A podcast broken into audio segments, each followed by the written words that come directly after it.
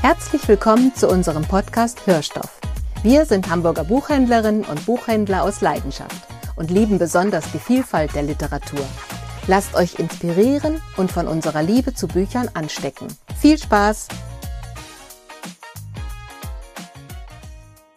So, ihr Lieben, heute ist Premiere quasi, zumindest für uns, denn wir sind heute an einem anderen Ort, als wir es normalerweise sind. Normalerweise sind wir im Büchereck ja immer hinten im Kabuff, weil da der Ton so schön ist. Das ist aber nicht so gemütlich. Und deshalb haben wir heute das Highlight, dass Carola uns in ihre Wohnung eingeladen hat. und wir jetzt endlich mal schön entspannt hier bei Kaffee und Kuchen bei ihr zu Hause am Küchentisch sitzen. Mit ganz viel Büchern. Mit ganz viel Büchern. Und man muss ja dazu sagen, man kommt in diese Wohnung rein und man weiß direkt, dass hier eine Buchhändlerin wohnt. Denn die Tür öffnet sich und man steht direkt im Flur vor dem ersten riesigen Bücherregal.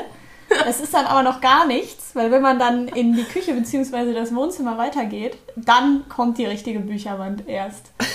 Und ich muss sagen, es ist ja schon ein kleines Träumchen, Carola. Wie hast du denn so viele Bücher zusammengesammelt? Wie geht das?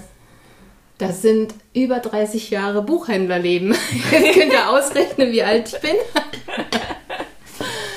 ja, und da hat sich, ja, da hat sich im wahrsten Sinne des Wortes einiges angesammelt, was als Lieblingsbuch dann auch ähm, bei, un, bei uns hier einfach bleibt. Ich muss uns sagen, weil ich wohne hier mit meinem Mann, der zum Gro Glück, zum ganz großen Glück, auch unheimlich gerne liest und äh, vor nichts zurückschreckt. Der liest halt auch mal so ganz schwierige Sachen, politische ähm, Biografien unheimlich gerne. Das findet er ganz spannend, geht mit Büchern auf Reisen in alle möglichen Länder. Wir haben, man hat natürlich auch so eine kleine Vorliebe. Da toben wir uns dann beide aus. Mein Mann liest auch unheimlich, unheimlich gerne Krimis und ich rase eigentlich querbeet durch alle Genres. Ja, und ähm, ein Buch, das garantiert in meinem Bücherregal bleiben wird, erstmal, ähm, das ist das Buch von Anne Rabe, Die Möglichkeit von Glück. Es ist im Klett-Cotta Verlag erschienen und das möchte ich euch eigentlich ganz dringend ans Herz legen. Es ist ein Buch, das mich unglaublich aufgewühlt hat, aus dem einfachen Grund, ich bin auch ein Kind der DDR. Und Anne Rabe ähm, schreibt hier auch eine Familiengeschichte, die auch gleichzeitig natürlich DDR-Geschichte ist ähm, und Vergangenheitsbewältigung und das wirklich ganz intensiv und hervorragend erzählt. Anders kann ich es gar nicht sagen. Und damit ihr so einen kleinen Einblick bekommt, äh, wie das so anfängt bei ihr, lese ich euch mal ein ganz kleines Stückchen vor. Alle Familien haben solche Geschichten. Gemeinsame Erlebnisse, die eine Familie zu einer Familie machen. Geschichten, die man sich immer wieder erzählt. Die Geschichten von einem missglückten Weihnachtsbraten, von Irrfahrten zu einem lang ersehnten Urlaubsziel, Missgeschicke und Tollpatschigkeiten, die einen noch immer die Lachtränen in die Augen treiben. Diese Geschichten, an die man denkt, wenn man zu Hause denkt. Was Tim und ich uns erzählen, wenn wir über unsere Kindheit sprechen, sind Geschichten davon, wie wir gelernt haben, still zu sein. Und das ist sowas, also diese Geschichte habe ich, hat mir keine Ruhe gelassen. Ich habe die ziemlich in einem Rutsch gelesen. Aufgrund meiner eigenen Familiengeschichte hat sie mich natürlich total aufgewühlt und auch viele eigene Erinnerungen wieder wachgerufen.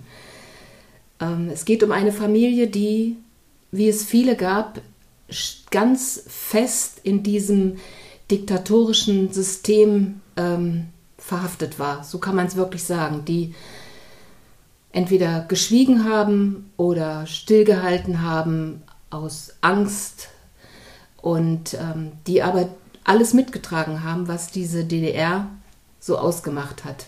Ein System der Gewalt, des Schmerzes und des Schweigens, kann man gar nicht anders sagen. Und hier geht es um eine junge Frau, Stine.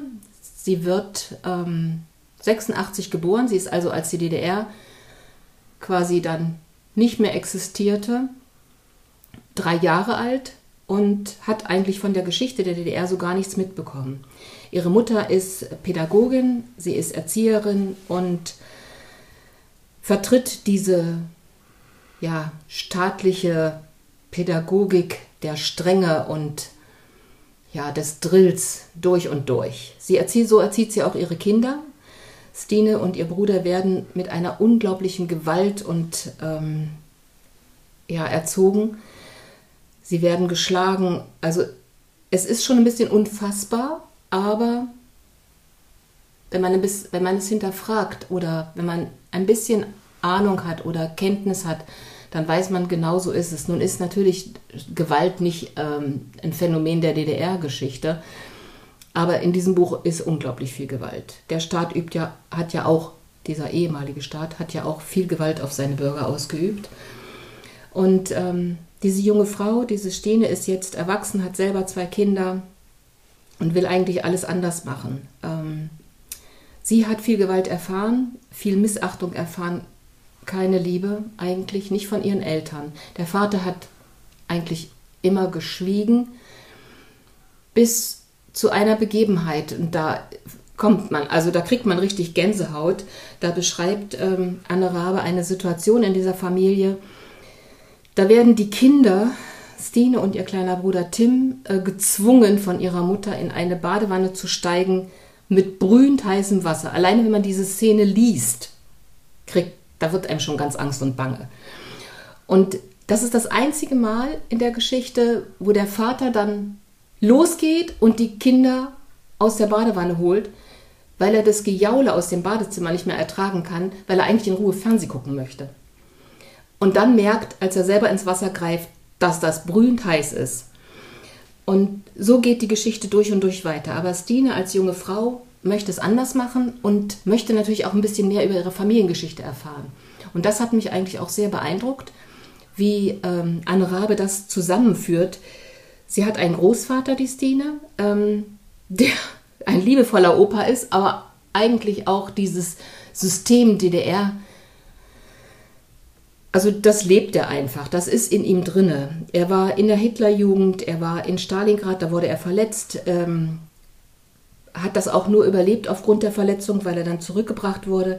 Er hat die DDR mit aufgebaut, er hat sich durchgekämpft, ähm, er hat dieses System verinnerlicht und er war Schuldirektor. Und ähm, Stine möchte eigentlich ein bisschen mehr wissen von ihrer Familiengeschichte und versucht es irgendwie rauszukriegen. Aber in dieser Familie schweigen alle. Keiner redet mit ihr. Also keiner redet über diese Geschichte mit ihr. Und so tauscht sie sich mit Freunden aus, äh, die sie wieder trifft als junge Frau ähm, und steigt zutiefst in die Archive, die ihr zur Verfügung stehen, ob das nun die Stasi-Unterlagen sind oder in der Schulbehörde Unterlagen sind, um irgendwie sich mit ihrer Familiengeschichte auseinanderzusetzen. Und ähm, ich will jetzt hier nicht alles verraten, denn ihr sollt das ja noch lesen, dieses Buch. Und ich sage euch, mich wühlt es, hat es total aufgewühlt. Ich hatte das große Glück, ich hatte eine unglaublich wunderbare Großmutter, die viel mit mir geredet hat. Ähm, die Familienverhältnisse, in denen Stine aufwächst, sind leider so ähnlich wie meine. Aber ich habe das totale Kontrastprogramm erlebt, als ich meinen Mann dann kennengelernt habe, der nämlich aus einer Familie gekommen ist, die christlich sehr engagiert waren, in der Kirche engagiert waren, die sich nichts haben gefallen lassen in diesem System und wo ich erstmal gelernt habe, genauer hinzugucken und auch zu hinterfragen, was da eigentlich passiert. Aber das ist eine andere Geschichte. Könnte vielleicht auch mal ein Buch drüber schreiben, weiß ich aber nicht genau, also ob ich, ich das möchte. es ist eine unglaublich spannende Geschichte, äh, denn meine Kinder sind genauso alt wie Stine. Also die sind auch im Bereich der Wende geboren und haben aus der DDR nicht viel mitbekommen, aus der DDR-Geschichte nicht viel mitbekommen, ähm, so weil sie anders aufgewachsen sind. Äh, aber sie können uns alles fragen und alles, was wir wissen, erzählen wir ihnen. Das ist einfach so. Man fragt sich natürlich äh, am Ende des Buches, ähm, ob die Möglichkeit von Glück bestanden hätte oder ob es die gegeben hätte, wenn die Eltern und der Großvater dazu gestanden hätten und gesagt hätten, was passiert ist oder es erklärt hätten oder Stine richtig in dieses in diese Familiengeschichte mitgenommen hätten. Das kann man natürlich so erstmal stehen lassen. Ich weiß es nicht, ob es funktioniert hätte. Möglich ist es sicher, Ja, es ist einfach eine Möglichkeit. Und man weiß ja auch, dass das Leid, das in Familien geschieht, viele Generationen weitergetragen wird. Das ist nichts Neues, das wissen wir alle. Und ähm, ja, es ist ein unglaublich packendes Buch. Ähm, ich, wie gesagt, ich konnte es nicht aus der Hand legen, obwohl es in mir viele schreckliche Erinnerungen auch wachgerufen hat. Aber es hat mich total fasziniert, wie Anne Rabe das alles zusammenpackt in diese, ich weiß gar nicht, wie viele Seiten das Buch hat. Ich muss mal gerade gucken, dann sage ich es euch. 380 Seiten ungefähr. Und ähm, es ist so äh, in so einem schönen Stil geschrieben, ganz präzise, kein Wort zu viel, kein Laber, Laber, Laber, bla bla bla. Nein, hier geht es zack, zack, zack um die Geschichte und ähm, das macht es vielleicht auch so, so lesenswert. Man kommt da durch, man kriegt ein bisschen Geschichte erzählt und vielleicht auch mal ein Thema etwas näher gebracht, womit man sich noch gar nicht beschäftigt hat. Ja, das ist das Buch, was ich euch, was ich euch als erstes empfehlen möchte eine unglaublich tolle, schrecklich tolle Familiengeschichte, könnte man beinahe sagen. Absolut lesenswert. Es gibt einen ganz anderen Blick auf ein früheres Stück Zeitgeschichte unseres Deutschlands. Und was diese Generation, ja, was diese Generation zu tragen hat im Prinzip. Ne? Ja. ja. So. Das war's. Das wandert ja jetzt bei dir ins Regal, Carola. Ja. Und wo wir schon über Regale sprechen, ach, ich bin einfach der King der Überleitung, man muss es ja einmal sagen. genau. Ähm, möchte ich auch ein bisschen von meinem Bücherregal erzählen, denn ich muss gestehen, mein Bücherregal ist sehr viel kleiner als Carolas. Was gar nicht mal so daran liegt, dass ich so wahnsinnig wenig gelesen hätte, sondern es liegt einfach daran, dass ich schon mehrmals äh, wegen Umzügen aussortieren musste und einfach schon ja, ganz viel, man muss es leider sagen, schon verloren habe, gespendet habe, wie auch immer. Oh, das kann ich nachvollziehen. Ja, mhm. manchmal ist halt einfach kein Platz und so geht es mir jetzt auch. Ich habe, glaube ich, ich habe ein großes Bücherregal und das ist aber auch schon, das ist bis zum Bersten ist es gefüllt. Also die stehen bei mir teilweise schon in zwei Reihen. Ich habe so Stapel dann immer auf meinem Nachttisch liegen und auf meiner Fensterbank von den Büchern, die ich noch lesen möchte, die ich schon gekauft habe, aber die man auch nicht aus dem Blick verlieren genau, will. Ja, dass man die nicht vergisst. Also ich glaube, ich werde die nächsten 20 Jahre werde ich auf jeden Fall was zu lesen haben gefühlt. Wenn es ab morgen keine Bücher mehr gibt, wir haben genug. Genau. Und äh, ja, unter diesen Büchern sind auch Leseexemplare, denn wir haben ja als Buchhändler und Buchhändlerinnen das große Glück, dass wir ähm, Bücher vorab lesen können. Mhm. Und eines dieser Leseexemplare, was mir Christiane, unsere Chefin, in die Hand gedrückt hat und gesagt hat, Janina, das ist, glaube ich, ein Buch für dich. Das ist Morgen, Morgen und wieder Morgen von Gabriele Zevin. Es ist erschienen bei Eichborn und wurde übersetzt aus dem amerikanischen Englisch von Sonja Bonnet. Und es ist ein Buch über Videospiele. Und ich muss sagen, der Plot hat mich direkt abgeholt, denn ich habe selber Game Design studiert, bevor ich ähm, meine Buchhändlerausbildung gemacht habe. Und ja, deshalb ist es tatsächlich ein Buch für mich. Ich finde aber nicht nur ein Buch für Leute, die gerne Videospiele spielen, sondern eigentlich für alle, die mal so eine richtig schöne Freundschaftsgeschichte lesen wollen. Es geht nämlich um Sadie und um Sam. Die beiden lernen sich, ich meine, es ist Anfang der 90er Jahre, lernen die sich kennen in einem Krankenhaus. Ähm, Sam ist da, weil er Probleme mit seinem Fuß hat und Sadie ist da, weil ihre Schwester momentan im Krankenhaus liegt. Und die treffen sich durch Zufall im Aufenthaltsraum und fangen an, zusammen Super Mario zu spielen. und das ist so der Aufhänger des Ganzen. Und es ist eigentlich relativ schnell klar, die beiden sind einfach Seelenverwandte. Also das ist eine Liebe, muss man sagen, die überhaupt nicht romantischer Natur ist, aber die so, ja, sie sagen das auch selber, es ist so mehr sogar noch als romantische Liebe. Es ist einfach Seelenverwandtschaft zwischen den beiden. Und die beiden verlieren sich dann einige Jahre tatsächlich aus den Augen und treffen sich dann wieder, als ähm, Sadie und Sam beide Studenten sind. Und sie fangen an, gemeinsam Videospiele zu entwickeln. Und sie entwickeln ein Videospiel, den Titel Ichigo, der mhm. quasi über Nacht ihnen zum Erfolg verhilft. Die werden quasi über Nacht berühmt. Und dieses kleine Team, was sie anfangs noch haben, aus den beiden und aus Sams Freund zusammen, diese drei Leute, das wächst relativ schnell auf eine richtige Firmengröße an, kann man einfach nur sagen. Und dieser Erfolg ähm, verändert natürlich auch die Beziehung zwischen den beiden. Wie das so ist, wenn man dann erfolgreich ist, ähm, ist es manchmal nicht ganz einfach, gerade wenn dann auch noch mehr Leute ins Team dazu kommen mhm. und also dazu kommen und man sich vielleicht auch kreativ in unterschiedliche Richtungen entwickeln möchte. Die beiden haben es also nicht so ganz leicht.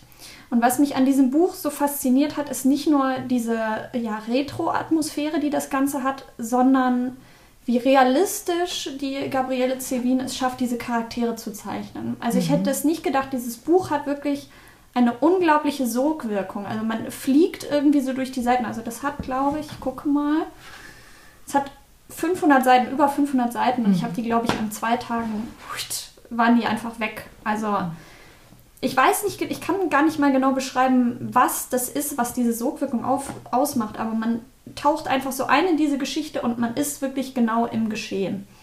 Und diese Charaktere, die Gabriele Zevin zeichnet, die sind so realistisch, wie ich das selten bei einem Buch gesehen habe. Also die Entscheidungen, die die treffen und die Konflikte, die da entstehen über die Zeit, man möchte meinen, sie sind wirklich aus dem echten Leben gegriffen. Also es ist manchmal ein bisschen frustrierend, muss man sagen, weil die nicht immer nur rationale Entscheidungen treffen. Da sind natürlich viele Emotionen dabei, gerade wenn man so ewig lange befreundet ist wie die beiden. Und es ist aber wirklich so schön und toll gemacht und geschrieben, dass ich das eigentlich nur jedem ans Herz legen möchte, der mal wieder so eine richtig schöne Freundschaftsgeschichte lesen möchte. Ich fand es sehr, sehr schön, muss ich sagen. Das ist mein erster Tipp für euch. Morgen, morgen und wieder morgen von der Gabriele Zivin. Das klingt auch schön. Ja. Klingt sehr schön und sieht auch total cool aus, ne? Mal ja. so ganz anders. Ähm. Ja, also man sieht, ähm, ihr könnt das jetzt natürlich nicht sehen, weil es ist ja ein Podcast. genau. Aber man sieht ähm, die große Welle von Kagawana, glaube ich, heißt das Gemälde. Mhm. Dieses berühmte, genau. ich glaube, es ist ein Holzschnitt, so ein japanischer.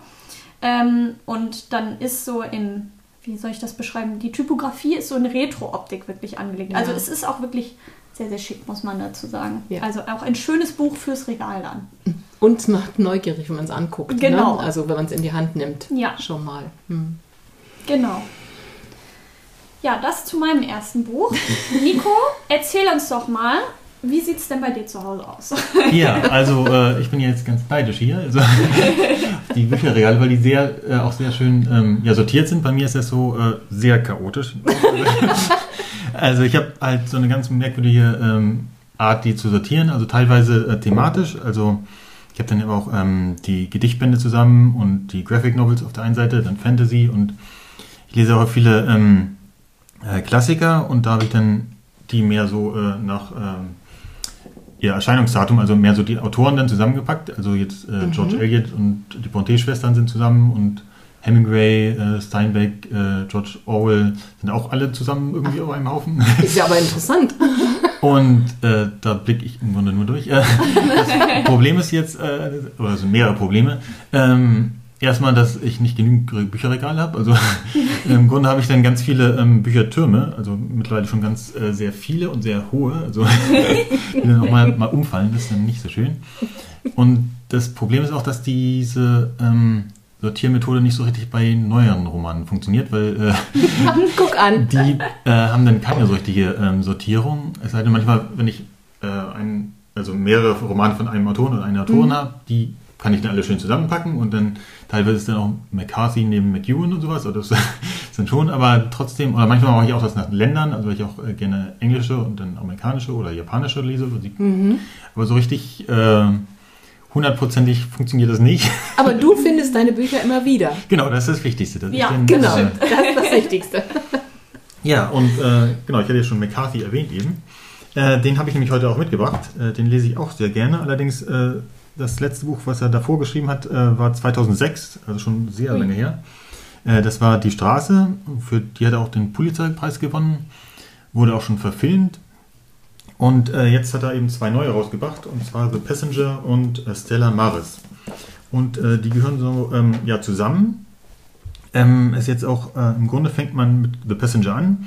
Allerdings wird es noch komplizierter, ähm, weil der spielt in den 1980er Jahren und Stella Maris spielt allerdings äh, zehn Jahre vor in den 1970er Jahren. Und es geht ähm, um, ein, Ge- äh, also um Geschwister, und zwar Bobby und Alicia Western.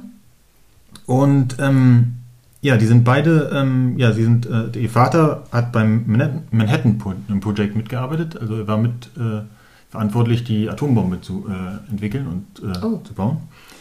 Und äh, ja, diese sch- ja, generationsübergreifende Schuld oder so, die spielt eben auch äh, in dem Roman eben eine Rolle, aber auch, ähm, auch die Mathematik an sich. Also ähm, beide sind sehr mathematisch sehr begabt gewesen, also in ihrer Jugend. Aber beide haben, äh, ja, das sind davon abgekommen auf unterschiedliche Art und Weise. Und ähm, beispielsweise äh, Alicia war sehr, also so eine Art Wunder, mathematisches Wunderkind, hat auch mit dem äh, einen Tutor gehabt, und zwar Alexander äh, Grothendieck. Also der, auch einen, den gibt es auch wirklich. Also äh, das hat er ihn aus der Wahrheit äh, genommen, also aus der Wirklichkeit genommen. Ähm, allerdings wurde bei ihr dann auch äh, Schizophrenie äh, diagnostiziert. Und äh, dann im zweiten Buch, in dem Stella Maris, ähm, der ist auch sehr anders geschrieben, denn da äh, ist sie in der in Wisconsin in Black River Falls in einer psychiatrischen Anstalt. Und in dem zweiten Buch geht es eben darum, ähm, es hat wenig, weniger Handlung, sondern mehr ähm, diese, ähm, wie sie mit ihrem Psychiater ähm, sich unterhält und welche, ähm, was sie da über, ähm, über ihr Leben und über Mathematik und über ähm, äh, alles als, ähm, ja, denkt und äh, fühlt. Und äh, ach ja, jetzt bin ich ja schon beim zweiten, aber erstmal wieder zum ersten zurück. Denn ähm, das äh, erste beginnt nämlich äh, mit ihrem Tod. Also das ist auch äh, noch so eine Sache, weil ähm, und äh, ich weiß gar nicht, wo ich alle überall anfangen muss. Äh, denn äh, die beiden sind äh, Geschwister, aber es ist auch noch ein bisschen mehr als äh, ja, Geschwisterliebe da drin. Also sie sind auch mehr verliebt als so. Geschwister also, genau. normalerweise sind. Genau, und ähm, ähm, ja, McCarthy lässt das so ein bisschen offen, also er sagt nicht, also schreibt nicht genau, wie weit das denn gegangen ist, also das ist immer so ein bisschen, ähm, aber in- da das, ähm, das The Passenger ja 1980 spielt, also zehn Jahre im Grunde nach äh, ähm, dem Tod äh, von Alicia, also äh, Alicia, ähm, spielt das eben auch so eine Rolle, eben diese, sein, diese, äh, seine Trauer, mit der er eben umgehen muss. Und äh, Bobby Western ist nämlich jetzt, also er war auch sehr mathematisch sehr begabt, aber ist dann doch davon abgekommen. Und ähm, das spielt aber trotzdem immer in seinen, also es gibt auch viele Unterhaltungen, äh, die er mit anderen Personen äh, führt, wo das immer wieder ähm, aufkommt. Und ähm, eben auch jetzt mathematisch oder philosophisch dann darüber diskutiert wird. Er selber war äh, zeitweise Rennfahrer, bis er einen schweren Unfall hatte und mittlerweile ist er Bergungstaucher und äh, damit, also sehr, sehr außergewöhnliche Sachen. Ähm, Und damit fängt das dann nämlich auch ähm, an bei ihm, denn ähm, ist ein Flugzeug abgestürzt und äh, das ist jetzt unter Wasser und deswegen wird er eben engagiert und er taucht dann darunter und ähm, da stellt er sehr merkwürdige Sachen fest, denn erstmal ist das äh, Flugzeug im Grunde im einwandfreien Zustand, äh, bis auf die Tatsache, dass es unter Wasser ist und nicht in der Luft. Und ähm, als sie dann da reinkommen, oder, ähm, ist eben das Problem, dass äh, die Blackbox weg ist, obwohl das Flugzeug im Grunde nicht kaputt ist. Also irgendwie ist die Frage, wo ist das geblieben? Und äh, später fehl, stellt sich dann auch noch raus, dass ähm, auch noch ein Passagier fehlt, obwohl eben alles äh, einwandfrei frei ist. Also sehr, sehr viele Fragen äh, werden da aufgeworfen. Und das ist auch sowas, äh, was in dem Roman sehr viel vorkommt, dass eben mehr Fragen aufgeworfen werden als beantwortet im Grunde. Oh. Also darauf muss man sich auch so ein bisschen einlassen, also nicht so, ähm, Ja.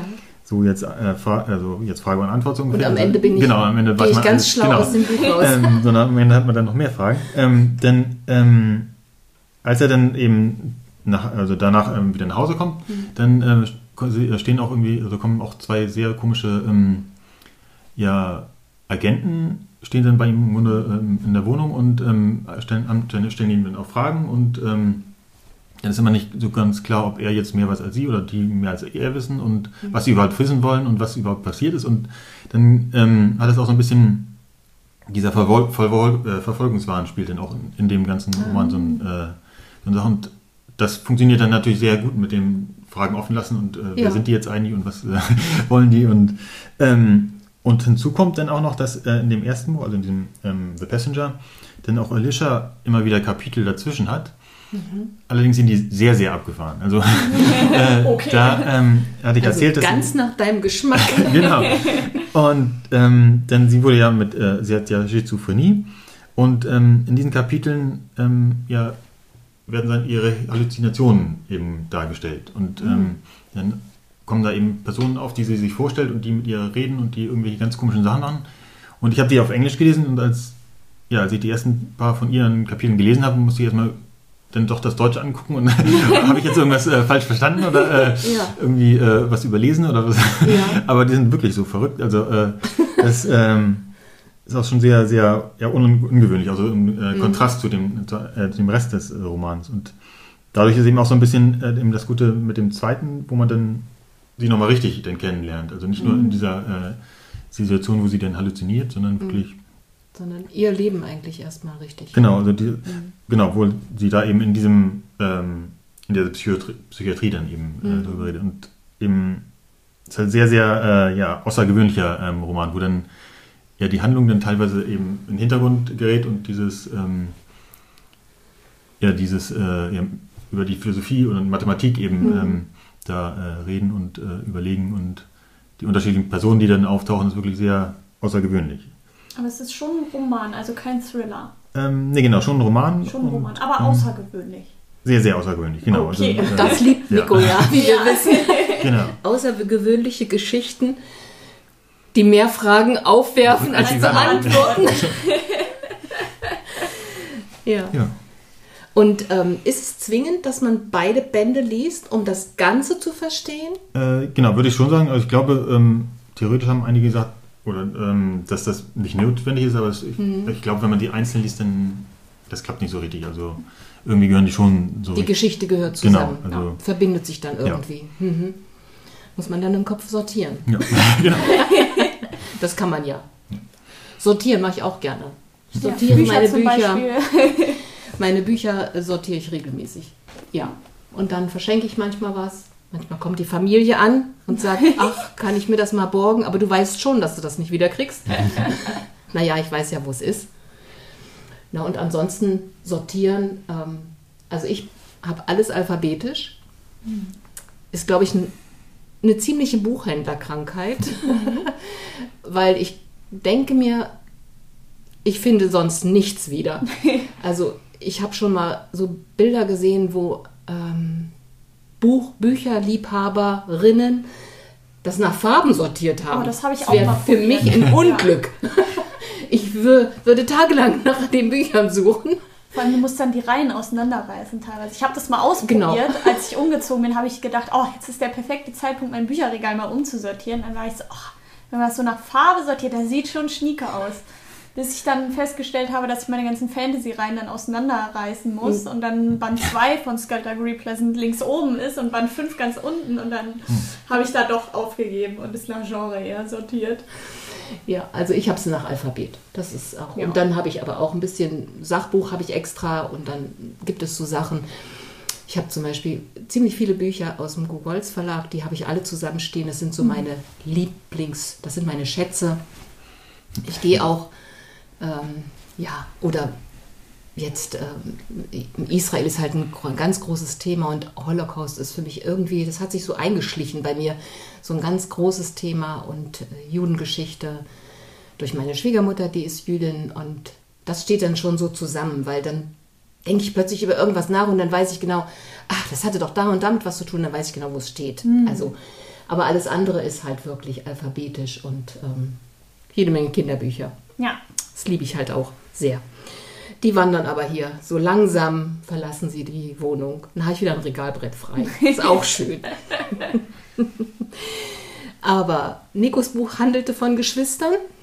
Ich habe auch eins mitgebracht, das von Super Geschwistern handelt. äh, es ist auch eine Familiengeschichte, aber es ist auch die Geschichte ähm, von Geschwistern. Und zwar ist es ähm, von Clara Dupont Monod. Ich hoffe, das spreche ich einigermaßen richtig aus. Es heißt Brüderchen. Es ist aus dem Piper Verlag äh, und übersetzt aus dem Französischen von Sonja Fink. Und ähm, das Buch hat mich eigentlich sofort angesprochen durch das, also das Cover hat mich neugierig gemacht. Ähm, da ist so eine vertrocknete Distel drauf und ähm, oben drüber äh, steht ein Satz. Dieser Roman bewegt uns, weil er Familie als eine fragile und doch belastbare Daseinsform beschreibt. Es geht wieder um eine Familie. Es ist so eine ganz besondere Familienkonstellation. Ähm, und der erste Satz, der hat mich eigentlich schon gleich ähm, so reingezogen. Da war ich so total begeistert. Eines Tages wurde in einer Familie ein unangepasstes Kind geboren. Da habe ich gedacht, ein unangepasstes Kind. Und dann geht es weiter. Und obwohl das ein etwas seltsames Wort ist, beschreibt es die Realität eines kraftlosen Körpers und eines beweglichen, leeren Blicks sehr gut. Unterentwickelt wäre fehl am Platz, beschädigt auch. Denn das klingt nach einem kaputten Gegenstand, den man nur noch wegwerfen kann. Unangepasst hingegen benennt die Tatsache, dass das Kind nicht nach gängigen Maßstäben funktionierte. Dass es in vielerlei Hinsicht außen vor war, aber trotzdem am Leben teilhatte, wie ein Schatten in der Ecke eines Gemäldes, der nicht so ganz dazu zu gehören scheint, obwohl der Künstler ihn absichtlich dorthin gemalt hat. Und wir lernen eine Familie kennen, die in den Bergen wohnt, die sehr naturverbunden lebt und ähm, recht glücklich ist. Sie haben zwei Kinder, also Mutter, Vater, zwei Kinder und dann wird das dritte Kind geboren und es verändert sich eigentlich alles in dieser Familie. Denn nach einigen Monaten stellt die Mutter fest, dass das Kind wohl nicht richtig sehen kann. Natürlich wird ein Termin beim Arzt gemacht, das Kind wird untersucht und es wird festgestellt, dass es blind ist und dass es sich mit hundertprozentiger Wahrscheinlichkeit nicht so entwickeln wird wie alle anderen Kinder und vielleicht eine Lebenserwartung von drei Jahren hat. Und dann ist das Buch in eigentlich drei Abschnitte geteilt. Und es ist eine ganz außergewöhnliche Erzählweise. Es erzählen nämlich die Steine, schauen von außen, die Steine, die auf dem Hof sind, in der Mauer sind, die schauen auf diese Familie, erzählen uns die Geschichte. Und das ist ein Blick so von außen gerichtet. Es ist dann irgendwann im Laufe des Lesens, war es völlig außen vor in meinem Kopf, dass das die Steine erzählen. Aber die haben so einen ganz neutralen Blick darauf. Die beobachten, wie diese kleine Familie mit ihrem Schicksal umgeht. Und als erstes ähm, erfahren wir, wie der ältere Bruder damit umgeht. Es ist dann um die Weihnachtszeit, er ist ungefähr zehn Jahre alt. Und es ist so eine kleine Begebenheit.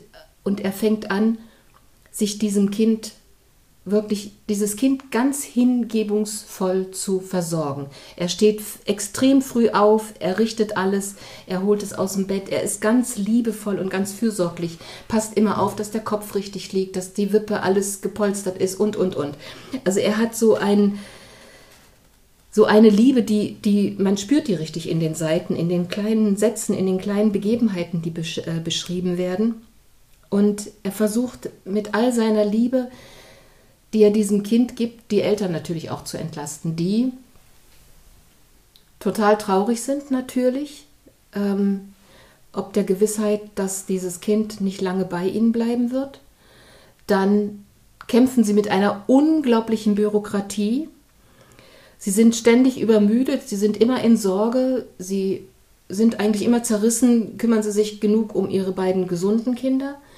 Und dieses kranke Kind braucht überhaupt alle Fürsorge und alles, alles, was man dem Kind nur geben kann und alle Zeit, die man investieren kann. Und ähm, ja, dieser große Bruder, in Anführungsstrichen, mit zehn Jahren ist man immer noch, noch nicht erwachsen, das wird aber sein ganzes Leben eigentlich wird ihn das begleiten, diese Fürsorge für dieses Kind, das quasi am Leben teilnimmt, obwohl man nicht wirklich merkt, wie es am Leben teilnimmt. Und wie ähm, Clara Dupont-Monod das beschreibt, das ist so, also mit so einer ruhigen Stimme und so liebevoll, diese, diese Zuneigung und auch die Verzweiflung, die spürt man in jedem, in jeder kleinen Szene. Und ähm, das zweite Kapitel ist dann die Geschichte der Schwester. Da ist es total das Gegenteil.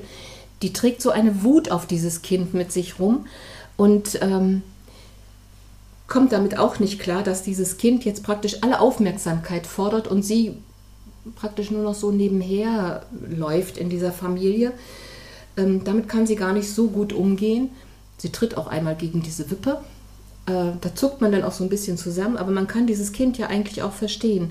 Da ist ein krankes Kind, das alle Aufmerksamkeit und alle Liebe und alle Zuneigung und alle Fürsorge fordert.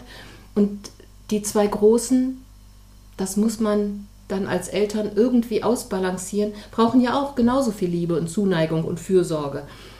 Werden ja nicht plötzlich von ganz alleine groß. Und ähm, dann gibt es so eine Szene, die Eltern können einfach nicht mehr, die sind am Ende ihrer Kräfte und sie beschließen dann, dass dieses Kind ähm, äh, zu Nonnen in eine Pflegeeinrichtung gegeben wird und sie holen es dann immer ab und zu wieder nach Hause. Und daran verzweifelt dieser Bruder fast. Also der weiß gar nicht, wohin mit sich. Der kann gar nicht mehr glauben, dass er jetzt auch noch, dass er jetzt wieder Kind sein darf, dass er jetzt wieder ganz normal ähm, ein, ein Junge sein darf in dieser Familie. Und ähm, das, also wenn man alleine, wenn man diese, diese Sprache liest, das geht schon wirklich durch und durch. Und ich werde euch nicht erzählen, wie das dritte Kapitel ausgeht oder wie es überhaupt, wie das dritte Kapitel ist, ähm, denn es wird sich dann nochmal alles verändern für diese Familie und das ist so, so warmherzig und so liebevoll erzählt. Das ist ein Buch, oh, trotz des schweren Themas. trotz des schweren Themas hat man wirklich äh, und ja, hat man, also man hat diese Bilder vor Augen, wie diese Kinder da miteinander umgehen, wie diese ganze Familie sich umeinander kümmert, Eltern und Kinder um Kinder. Und ähm, man sieht die Szenen, die da ablaufen, wenn dieser Junge unter den Bäumen liegt und die Pappeln rauschen und man hat das Gefühl, es ist wie, sie beschreibt das auch in einem, äh, in einem, in ein paar Sätzen so, äh, auf dem Hof fühlte es sich manchmal so an, als wäre man von gigantischen, in der Bewegung erstarrten Wellen umgeben, auf denen grüne Gischt schäumte. Wenn Wind aufkam und an den Bäumen rüttelte, hörte man ein Meeresrauschen. Das erinnerte der Hof an eine, das erinnerte der Hof an eine sturmumtoste Insel. Und genauso kommt man sich vor. Dieses kleine Gefüge da auf diesem Hof, ähm, wo Menschen ein- und ausgehen aus dem Dorf und die trotzdem so für sich auf sich allein gestellt sind. Ähm, hier geht es so um ganz viel, um Toleranz, um Zuneigung, was eine Familie aushält.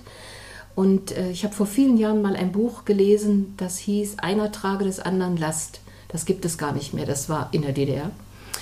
Äh, und da ging es auch darum, dass eine Familie ein, ähm, ein Kind bekommt, das sich nicht normal entwickelt und das anders sein wird einfach. Und mit wie viel Liebe das Kind dann umsorgt wird, das ist genau, hier ist das genau so. Es ist unglaublich viel Liebe und Zuversicht und Hoffnung in dieser Familie, trotz dieser schweren Last, die sie tragen müssen. Aber es ist kein trauriges Buch. Es ist ein Buch voller Hoffnung und voller Kraft und voller Menschen, die alles füreinander bereit sind zu tun und die immer versuchen, dem anderen das Schwere nicht aufzuhalsen. Es hat mich unglaublich beeindruckt. Sie ist auch ausgezeichnet worden für dieses Buch in Frankreich. Das reizt mich sowieso immer schon. Wenn da hinten drauf steht, Preise bekommen für das und das. Und, mit, äh, und dieses Buch hat den Prix Concorde Lucens, mh, hm, bestimmt wieder total falsch ausgesprochen, äh, bekommen. Und ähm, ja, es ist ein wunderbares Buch. Es Poetisch klingt, ganz, ganz hervorragend. Es klingt total schön. Es klingt nach einem Buch, was ich unbedingt direkt gern eigentlich lesen möchte. Hast okay. du es gekauft? Ja, es ist meins. es ist meins. Du ja, musst mir überlegen. Leist du es mir mal aus irgendwann. Aber natürlich. Ich schwöre auch, ich bringe es wieder. es wird zurück in das Davon Regal. Davon gehe ich aus. Ja, das wird also auch eins meiner Lieblingsbücher sein. Ich habe schon zum hier mal im Gespräch gesagt, ähm, dass es ja, es glaub, ich glaube, es wird, obwohl das Jahr noch sehr jung ist, mhm. man soll ja nicht gleich so vorgreifen, wer weiß, was mich doch alles erwartet in mhm. diesem Bücherjahr. Aber es wird auf jeden Fall zu meinen Lesehighlights gehören. Es ist einfach beeindruckend, wie diese Autorin dieses Buch, äh, diese Geschichte aufgeschrieben hat. Hm. Und es ist gar nicht so dick. Es hat, ähm, es hat nur, hier hängen auch überall Post-its drin von kleinen Stellen, die ich mir gemerkt habe oder wo ich dann nochmal reingucke. Es hat nur 173 Seiten, so Ah. geballt, ähm, voller Emotionen und ganz, ganz toll. Und man braucht keine Angst vor dieser Geschichte zu haben. Es ist einfach Schön. unglaublich warmherzig und in einer ganz fantastischen Sprache erzählt. Ja, das ist so ein Lieblingsstück. Ja. Aber ich sehe, du hast auch noch ein Lieblingsstück Ja, mitgebracht. und es ist auch ein dünnes Buch tatsächlich. Es hat, lass mich gucken, 158 Seiten. Und von einem ganz großartigen Autor. Von einem Autor, den ich ja quasi wiederentdeckt habe. Und zwar ist das Zoran Drevenka. Ich hoffe, ich spreche seinen Namen richtig aus. Es geht um das Buch Kai zieht in den Krieg und kommt mit Opa zurück. Es ist erschienen bei Hansa und ich kenne Zoran Drevenka eigentlich aus meiner Jugend, denn ich habe damals ein Buch von ihm gelesen, das hieß Der letzte Engel. Da gibt es tatsächlich leider, leider, leider den ersten Band so nicht mehr. Es gibt nur noch den zweiten, warum auch immer. Aber das war ein Buch, was mich damals total gefesselt und begeistert hat. Und dann hat er, glaube ich, das war vor einem Jahr ungefähr, habe ich ein Jugendbuch von ihm gelesen, Wir. Ähm, fand ich auch so großartig und mir ist erst am Ende des Buches aufgefallen, als ich dann in mein Regal geguckt habe und das dazustellen wollte, ist mir aufgefallen, dass ich schon ein Buch von ihm im Regal habe und das war der letzte Engel. Deshalb war ich total aufgeregt, ähm, als ich jetzt sein neues Buch bei uns in der Buchhandlung entdeckt habe. Ich musste es natürlich sofort mitnehmen. Und denn- es hat so einen interessanten Titel. Ja, genau. Und der schreibt einfach auf eine Art und Weise, die ist einfach einzigartig. Kann man nicht anders sagen. Und ich möchte zu Anfang einfach gerne ein kleines Stück daraus vorlesen. Die ersten Sonnenstrahlen kriechen über das Fensterbrett, schlängeln sich am Vorhang vorbei und lassen sich in das Wohnzimmer fallen. Sie schauen sich um und entdecken einen Sessel, eine Leselampe und zwei Koffer, die neben der Haustür stehen. Die Sonnenstrahlen wandern, äh, wandern den Sessel hoch und erst als sie sich auf der Kopflehne niedergelassen haben, bemerken sie den Jungen auf dem Boden. Es sieht aus, als würde er im Sitzen schlafen. Doch als die Sonnenstrahlen näher herangehen, fällt ihnen auf, dass seine Augen offen sind und er geblendet in das Morgenlicht blinzelt. Der Junge hätte sie bestimmt mit einem Hallo begrüßt, da aber ein Klebeband über seinem Mund liegt, muss er vorerst die Klappe halten. Er ist elf Jahre alt und ihm sind die Hände auf dem Schoß gefesselt. Sein Hintern schmerzt von dem Schneidersitz und die Arme fühlen sich an, als wären sie aus Holz geschnitzt. Die Sonnenstrahlen wandern den Rücken des Jungen hoch und vollführen einen kleinen Stepptanz auf seinen Schultern, ehe sie mitten in der Bewegung erstarren, als Schritte aus dem oberen Stockwerk zu hören sind. Der Junge schaut hoch. Das Geräusch der Schritte verstummt. Eine Spülung rauscht. Der Junge kratzt sich mit den gefesselten Händen an der Nase. Die Schritte kommen die Treppe herunter. Und dann kommt mein absoluter Lieblingssatz aus diesem Buch. Der Mann ist alt, richtig alt. Er ist so alt, dass sein Schatten ungeduldig von hinten schiebt, weil ihm der alte Mann zu langsam geht. Herrlich. So schön. Und also das ist die Anfangsszene und man fragt sich natürlich im ersten Moment, was zur Hölle ist in Passiert diesem los? Ist er entführt worden? Wird es jetzt ein Entführungsthriller für Kinder und Jugendliche? Nein. Es ist die Geschichte eines Opas und seines Enkels. Also es ist ein Jugendbuch. Ich glaube, es wird empfohlen so ungefähr ab elf Jahren. Ich glaube, darunter würde ich es auch nicht empfehlen, weil es, wie der Titel schon sagt, mit dem Thema Krieg zu tun hat. So, und zwar geht es um Kai, der ist elf Jahre alt und der liebt seinen Opa wirklich über alles. Opa ist sein bester Kumpel, Opa ist überhaupt der Allercoolste und Opa erzählt auch immer die tollsten Geschichten aus dem Krieg. Also, was er da für Heldentaten vollbracht hat und dass er zehn Mann nur mit seinen Fäusten weggeboxt hat und dass er aber im Krieg nie jemanden Herrlich. getötet hat, dass er immer nur der Oh. Held war. Und Kai in seinem jungen Alter glaubt das natürlich und Opa ist sein allergrößter Held. Und jetzt hat Opa aber ein ganz großes Problem. Opa ist nämlich dement und ihm entgleiten immer wieder seine Erinnerungen. Also es gibt Momente, in denen ist er total da und im nächsten Moment weiß er nicht mal mehr, wie er selber heißt. Und das ist natürlich für Kai ganz, ganz schwierig. Und Kai beschließt deshalb, dass er mit Opa in die Vergangenheit reist, in seine Kriegsjahre, um hoffentlich dann am Ende mit Opa, der sich an alles wieder erinnert, zurückzukommen. Also es hat ein leicht fantastisches Element, denn die beiden gehen gemeinsam vor die Tür und laufen wirklich in Opas Vergangenheit. Und jetzt muss man natürlich dazu sagen, dass Opa sich auch nicht mehr an alles so richtig erinnert, aber er hat ja Kai dabei und Kai hat ja alle Geschichten gehört und ist quasi so ein bisschen Opas Gedächtnis. Und sie landen dann in den verschiedensten Geschichten, die er so erlebt hat. Und Kai merkt aber relativ schnell, dass diese Geschichten dann doch irgendwie ein bisschen anders abgelaufen sind, als Opa das immer so erzählt hat. Also, dass er vielleicht nicht gerade zehn Leute auf einmal weggeboxt hat und dass Krieg natürlich was ganz anderes ist, als er sich das so vorgestellt hat. Also viel weniger heldenhaft und natürlich auch schrecklich in bestimmter Art und Weise. Also ich finde, Zoran Drevenka hat ein, also eine sehr schmale Gratwanderung geschafft, weil es ist ja immerhin, es ist ein Jugendbuch ab, elf Jahren aufwärts und er schafft es, diesen Schrecken des Krieges und diese Sinnlosigkeit des Krieges schafft er sehr gut darzustellen in sehr eindrücklichen Bildern, ohne dass es gruselig wird oder dass es zu viel wird, sage ich mal so, für das Alter.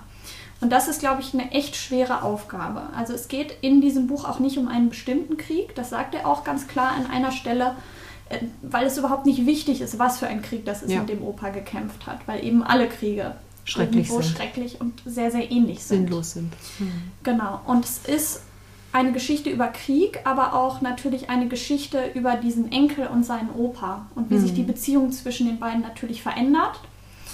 Und es ist so einzigartig und toll geschrieben. Also ich finde es großartig und ich finde, es ist auch nicht nur was für, für Kinder und für Jugendliche, sondern für alle, die auch gerne so besondere Jugendbücher mögen. Und ich, also ich liebe ja alles, was so ein bisschen anders ist, sage ich mal so, als das man, was man so standardmäßig kennt. Und ich liebe auch gerade wirklich gute Jugendbücher. Und deshalb kann ich das eigentlich nur allen empfehlen, die offen für sowas sind. Also hat mich wahnsinnig beeindruckt und es sind auf diesen 150 Seiten wird so viel erzählt und auch mit so einer Ehrlichkeit. Also wir wissen natürlich, Kai stellt sich ja so vor, dass er seinen Opa aus der Demenz rettet. Und dass, wenn er nach Ja. Hause zurückkommt, dass dann alles wieder ne, so ist, wie es früher mal war. Und wir wissen natürlich Dass als das Erwachsene, dass das eben Nicht, nicht, so ist. Hm. Und da geht Zoran Drevenka auch sehr realistisch an diese Sache dran, aber trotzdem mit so einer Liebe zu seinen Figuren, dass ich das großartig fand einfach. Also ein ganz, ganz tolles Buch. Kai zieht in den Krieg und kommt mit Opa zurück. Einfach toll. Erschienen. Ja, Im Hansa bei. Hansa, genau. Genau. Ach, wir haben schon schöne Bücher heute ausgesucht, finde Ja. ich. Aber Nico toppt jetzt alles. Nico kommt jetzt mit was ganz Speziellem um die Ecke. Genau, bin jetzt- schon gespannt. Mathe. Jetzt kommt Mathematik. wieder Mathe. Äh, ja, jetzt, wieder ein, jetzt komme ich zu einem Buch, das ich überhaupt nicht vorhatte zu lesen. Ähm, das ist aber auch äh, diese Gefahr, als äh, in einer Buchhandlung zu arbeiten. Denn äh, da liegen immer diese Bücher rum und äh, dann denkt man, ach, dann lese ich mal ein bisschen rein und gucke nur, nur ein bisschen und dann noch ein bisschen mehr und irgendwann, äh, ja, dann ist man drin und kommt nicht mehr raus. Und im Grunde, ja, so ging es mir auch bei diesem Buch, denn das Buch heißt äh, Warum Mathematik fast alles ist und wie sie unser Leben bestimmt von Kit Yates. Und ähm, ja, das ist wirklich so eins, äh, wo man nicht mehr aufhören kann zu lesen. Denn ähm, Kit Yates ist ein sogenannter äh, mathematischer Biologe. Also es ist nicht so einfach so ein äh, Mathebuch, wo dann jetzt nur die Formeln stehen und Zahlen und wird man damit totgeschlagen so ungefähr. Sondern alles, äh, er hat immer mit der Realität zu tun. Also er hat ganz viele Beispiele dafür, wie Mathe denn in unserer ähm, Welt funktioniert und wo sie denn Einfluss hat. Also beispielsweise hat er dann eine Geschichte äh, wo ein, ähm, ja, eine Zeitschrift äh, hatte Umfragen äh, gemacht in Amerika, also vor schon fast 100 Jahren. Und damit haben sie immer herausgefunden, wer der nächste Präsident wird. Und das hat zweimal super geklappt. Und ähm, dann dachten sie beim dritten Mal, klappt natürlich wieder. Und äh, dann lagen sie völlig falsch. Also nicht nur falscher Präsident, sondern auch völlig falsche äh, Zahlen und sowas. Und ähm, er geht dann auch immer so ein bisschen darauf an, ein, also was dabei falsch gehen kann und warum das denn auch falsch geht und äh, wie das denn richtig funktioniert. Und in dem Fall war das eben so, dass der, ähm, dass die Umfrage eben nicht repräsentativ war, weil sie hatten zwar ganz viele, also tausend Leute wirklich befragt, also wirklich ganz viele Menschen, aber äh, sie haben nämlich aus Versehen äh, sehr ja, wohlständige Menschen gefragt. Also dadurch, äh, wie sie die an die herangegangen sind und wie sie die ausgewählt haben, kam nicht dazu, dass sie hauptsächlich ähm, ja, reichere Menschen befragt haben und der Präsident, der dann am Ende Präsident geworden ist, ähm, der Kandidat ähm, war halt sehr für die ähm, ärmeren Menschen eben, hatte er eingestanden und die waren dann natürlich äh, sehr, sehr viel für ihn und haben dann für ihn gestimmt. Und dann ähm, lagen die natürlich völlig falsch. Und dann, ähm, dann geht er auch äh, beispielsweise in einem Kapitel ähm, geht es um äh, Gerichtsverfahren, wo dann Mathematik in Gerichtsverfahren helfen kann, aber auch eben durch einen äh, Fehler irgendwie völlig äh, das, äh, das Urteil dann verfälschen kann. Und dann beispielsweise ist da eine Frau, ähm, wird angeklagt und wird äh, vorgeworfen, ihre beiden Kinder umgebracht zu haben. Oh. Und ähm, dann gibt es einen Experten, der behauptet, dass die Wahrscheinlichkeit, dass äh, zwei Kinder in einer Familie an einem plötzlichen Kindstod sterben, ähm, 1 zu 74 Millionen beträgt. Und besonders die, ähm, also die, ähm, die Jurymitglieder und auch der Richter haben dann, ähm, ihr hören sowas und dann denken sie immer, oh, das ist ja sehr, sehr unwahrscheinlich, also wirklich, die muss ja schuldig sein so ungefähr. Also dann ähm, hat das eben so eine große ähm, Wirkung auf äh, diesen, Das Urteil. das Urteil. Und ähm, später stellt sich dann, er äh, nimmt dann auch nochmal diese Berechnung, wie er darauf gekommen ist, ähm, dann aus, aus, auseinander im Grunde und äh, zeigt dann die ganzen Fehler auf, die dabei äh, eben nicht berücksichtigt wurden und wie dann falsch addiert wurde und äh, dass die Wahrscheinlichkeit im Grunde erstmal viel größer ist, dass sowas äh, auch passiert und dass eben auch viele Sachen die überhaupt nicht äh, damit eingeflossen sind, also beispielsweise äh, genetische Bedingungen oder dass eben auch was anderes passieren könnte, als äh, jetzt eben einfach plötzlicher Kindstod, sondern eben andere ähm, äh, ja, Verletzungen oder ähm, sonstiges äh, Krankheiten.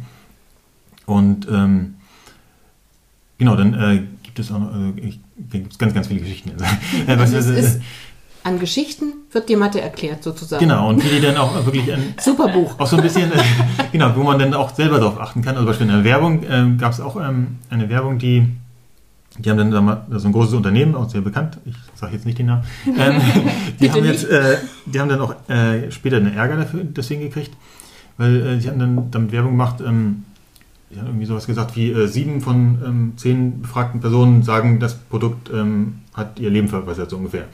Und ähm, das klingt dann erstmal schön, so, oh, sieben.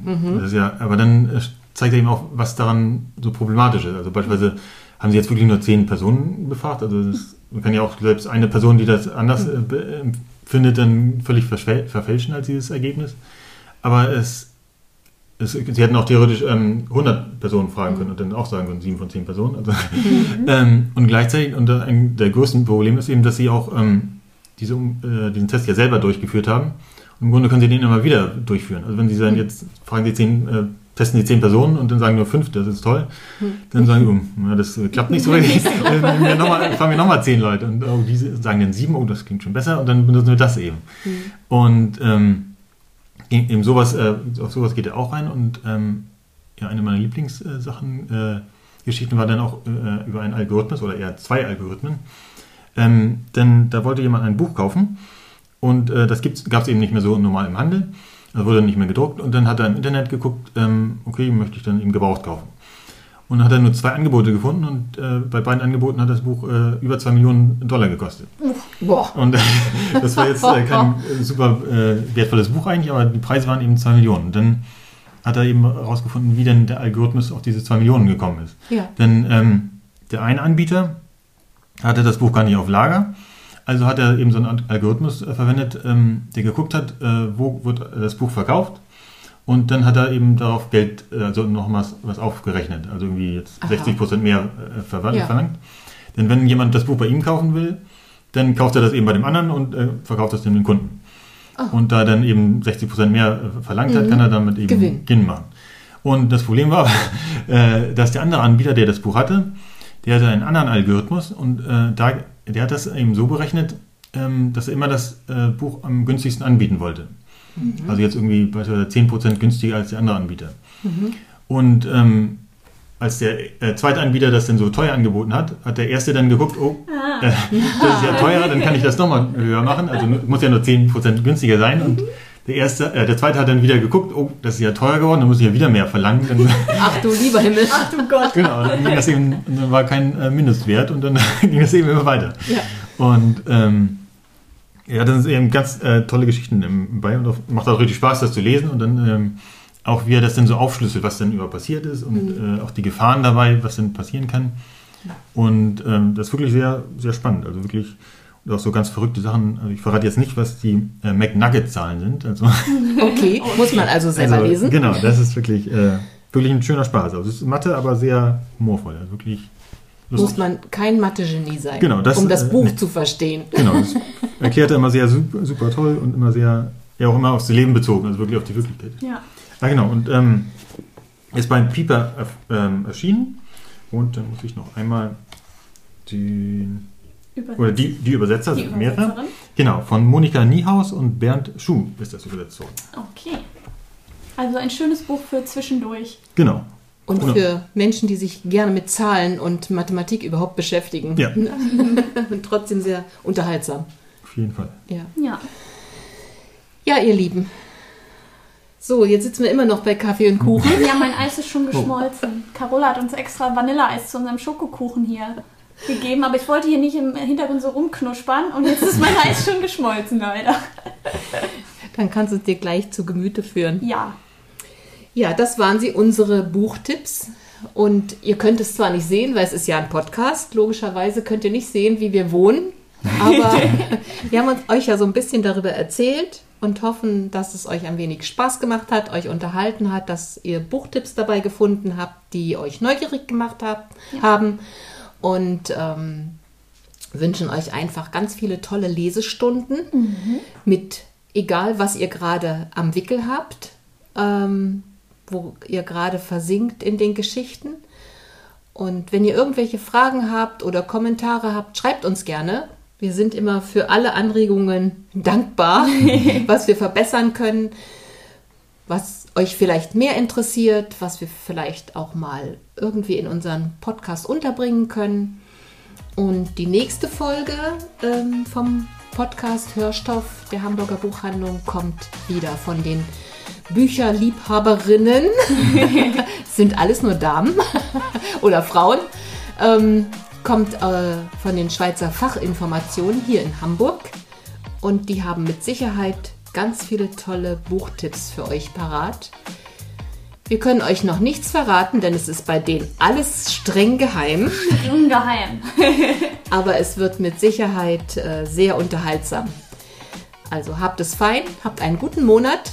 Wir hören, lesen uns wieder, wann immer ihr Lust habt.